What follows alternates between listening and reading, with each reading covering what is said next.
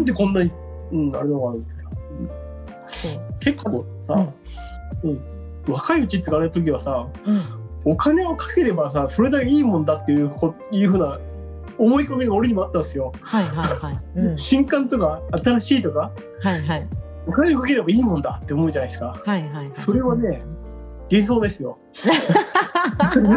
マジで本当に。それを読める人は読めるよ。読める人は読めないけども、それを読めるか読めないかはあなた次第だから、確かにね。本当に自分のこと知らないと大変だよって話だよ。うんでは、うん。だから、はあちょっとリスク少なくて方がいいよねって思って。うん。高木さんはまあ自分のことをよく知ったりよ,、まあ、よく見た結果その制限の中でいろんな本を読んだ方が合ってるっていうやり方として今は、のところは。そうそう、今のところはいいですね。非常に。そっか本の選び方ね私最近どうだろう、でも周りに本を勧めてくれる人たちがたくさんいるから あの鬼のようにね、すぐ出てくる人がいるから。そうそうなんですよあれ、ビビるよね。そう最近すごくそういう人たちが周りにいる あれ、読み切れない。俺もごめんいごめん。やもう片っ端から今読んでますねだから本当にうんすごいことになってる今、うんそうこのコミュニでもこの古典コミュニティに入って全然違う今まですその、うん読んできた本と全く違うジャンルの読む人たちがたくさんいてそれはすごい面白いなって、そうですね。俺うんも思いますよね。うん。うん本当文化人類学の思考法とか多分絶対自分じゃ読まないもんね。そうですね。まあ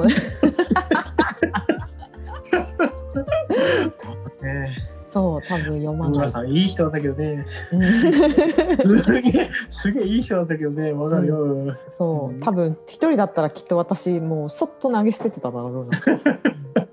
だから私はなんか苦手な本とかに、うん、と難しいなと思う本は、やっぱり人と読んだ方がいいんだなっていう経験はできましたよね。ああ、うんそうかもしんないね。そういう意味での制限？うーん。だから次ここについて対談をするからとか、なんかそのなんだっけえっと読書会をやるかとかね。だって三月期とか、ね一回読書会やったけれど、うん。あれも多分それをやろうって決めなかったら、多分次読み直すの 何年かなかったね、俺も。うん。なかったんじゃないかなって思う。うん。うんあいいっすね、あれはね。俺さ、絶対俺もさ、あの三月期やった時に、うん。あの読み方すんの、のは、多分俺以外にもいるだろうから、俺はわざわざ最初にしてくれって言ったんですよ。うんそしたけど、え すごっあのー見事にはなんか俺的な、うーん、なんか滑っちゃったみたいに思ってね。いやいやいやいやいや そう高木さんはあの時いないんだと思って。そう三月期を、えー、と音うんと視覚情報と、うん音の情報によって描かれ方が違うっていう指摘をしたんですよね。でそれが多分周りの人にはそうはって顔したら出て。いやで違うそれ「は」っていう顔したんじゃなくて多分みんな「なるほどねそういう見方ね」っていうことだと私は少なくとそう思いました。あうんそういうふうに確かに五感を使ってどうやって捉えてるのかっていうのは、うんうん。その視点面だ白いな。うん。うんあそこら辺の見方する人結構いるかなって思って行うんったんですよ。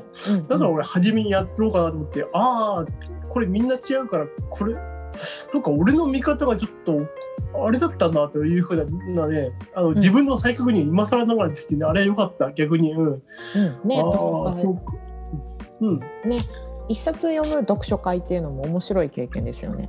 私参加したことないから、うん、うんうんうん。そうですね。感じ方とか違うし、捉え方も全然人によって違うし、うん。ね、さらに背景まで知るとなるほど、そうですね。ああ、そうですね。うんうん。ね、本の話は本当に尽きない。うん。最近何読んでるんですか今？最近面白かったのは、うんえっとね、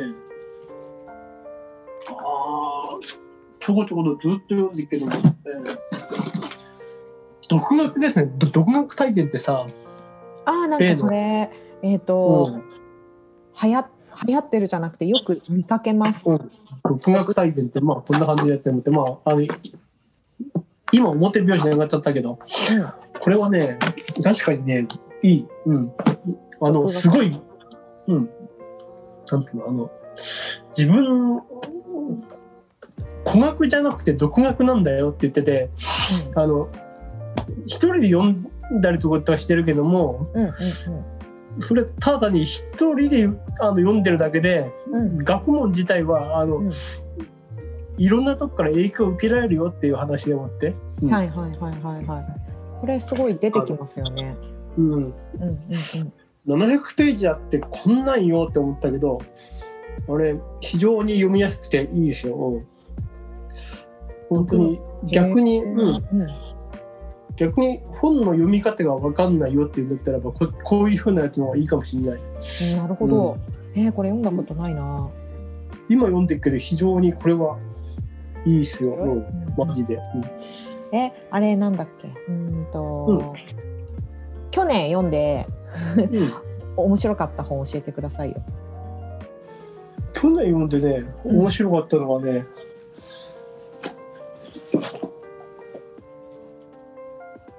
何冊か。結構あれと思うこの湯沢麻子さんの「うんうんこはどこから来てどこ行くのか」って マジでこれはねうん。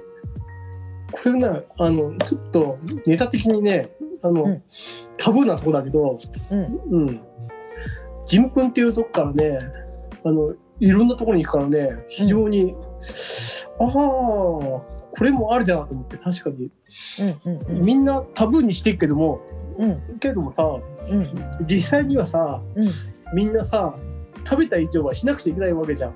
そうだね。排泄は絶対大事。そうそう排泄はするわけじゃん。その排泄物に対してさ、あのあんまりこう向き合わないっていうのもなんだよねって話でうんうんうんこれはそれこそクソラジオじゃないけどさ例の うん。うん例のね。うん本当にね、ああ大事なんだなと思ってね。うんうんうんうんうんいうことをね。うん。あので一番俺面白いなって思ったのはさうんあの始皇帝のさ真の思考で。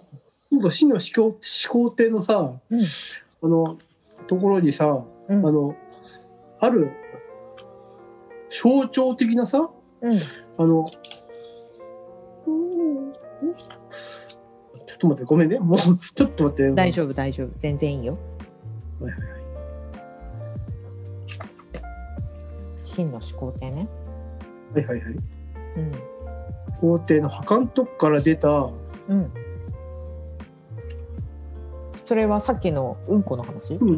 そうそうそう。はいはいはい。うん。まだまだまだうんこ話だったらしい。そうそうもう一個そこだけね。そこだけうんそこ面白くてな。うんうんううんのあ今はちょっと見つかんねえから今。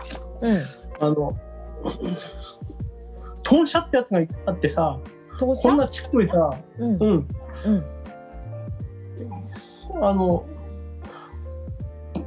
豚の豚とそのなんだ？あのそ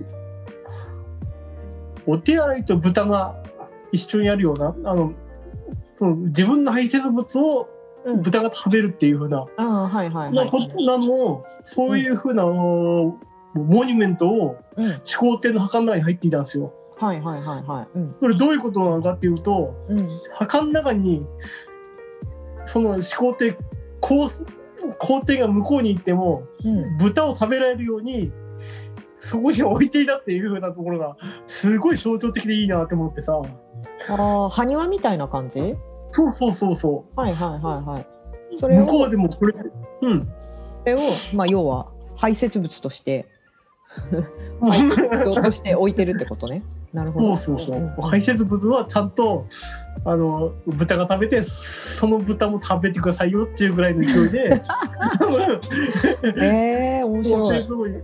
超面白い、わあこれ本当に象徴とかモニュメントってこんなもんだよなって思ってさうんうんうんそれをわざわざ墓の中に入れるってことはそういうことじゃん？うん。うんあのあのこの向こうに行ってもって話で、うんうんうんうん。っていうような感じでこれは良かったなと思って。うんうんうんでもう一個ぐらい本？挙げるとすればね、うん。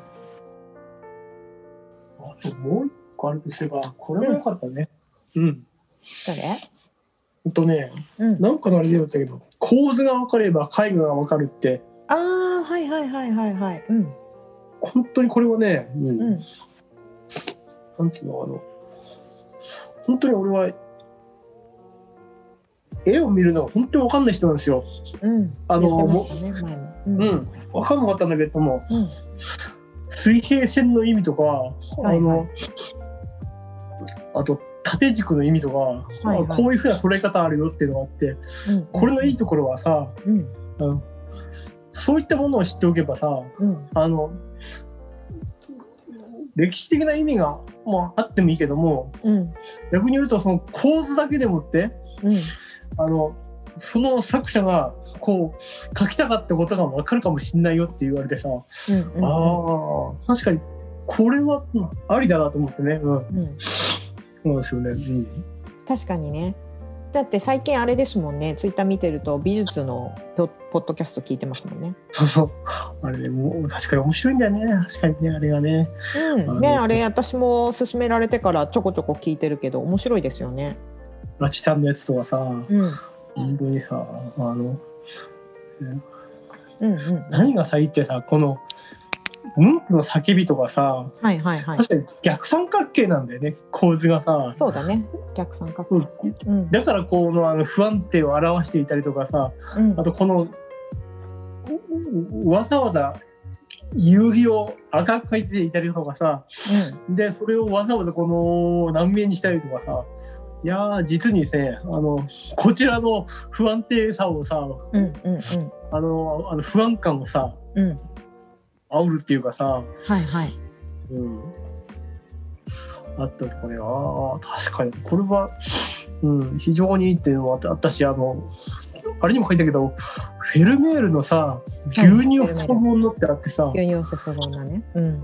確かにこれはね、このうん真ん中でもって牛乳が注がれてて、ここだけに確かにさ、時間が流れてるって思って、お思うとさ、ん。まあ綺麗な構図だなと思ってさ、うん、フェルメールはもともとだって枚数は少ないけれど、構図と見せ方だけで残ってる人ですからね。私も。そうそう。私も一昨年フェルメール来てて見に行ったけど。うんうん。あのやっぱり実際に見ると違う？あのあすんごい計算されてるんだなっていうのはわかります。なんだろうな例えばゴッホとかは、うんすごいあの人って劇場型だからなんかひまわりとか見たことあります？あのひまわりとかってもう狂気じゃないですか。こんなにあ厚厚くこんなに厚く塗ってあの真ん中がぐるぐるなんですよ。もう私見た時はこれはもうあれ多分亡くなる直前だよね書いたの。確かひまわりあその時あれ、はあ。そうだからもうこれは狂気だなっていう、怖い。狂気しか感じなくて劇場型？あ、うん。うんうん。えっ、と同時期だったら確かルーベンスだよね、うんあのフェルメールとあの絵画の王様って言われてるルーベンスなんだけど、まあ、ルーベンスはなんかもう写実っていうか絵のうまい漫画家みたいな感じだったんだよね。そうそうそうそう絵のうまい漫画家の確かに。そうすごいそう本当に、確かに。うん、あの人、いいとこのあれだったんだよね。確か。いいとこのあれだったっけ？そうそうそういいとこのルーベンスはいいとこのでしかもで5人ぐらいすごい早いうちに結構いい結婚して5人ぐらい子育てしながら規則正しい生活を送って規則正しく あの貴族にお金を出してもらいながらやっていくっていう本当に絵画の王様らしいかなっていうのがすごい分かるような確か生き方してたんだけれどそうなんかルーあの比べるとフェルメールってすっごいシンプルだなってああ、だって確か確かにね。うん。同時期がルーベンスだったのやっけレンブラントとかだよね確か。あ、確かそうだね。うん。そう。確かそのせその人たちはもう本当になんかこう技法みたいな感じで書いてるけど ルーベンスは本当構図とものすっごく多分シンすごいシンプルでうわ計算されてんなこの人っていう印象を受けた。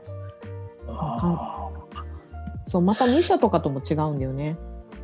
ミュシャモはミュシャもむちゃくちゃ超こだわって描いてるっていうじゃないですか。あの円の描き方とかうん。花びらの置き方とかももう完全にこうあ頭の中で描いてやってるって言ってるけどなんかそういう、でだからそうだだからえっ、とねデザインに近いって感じ。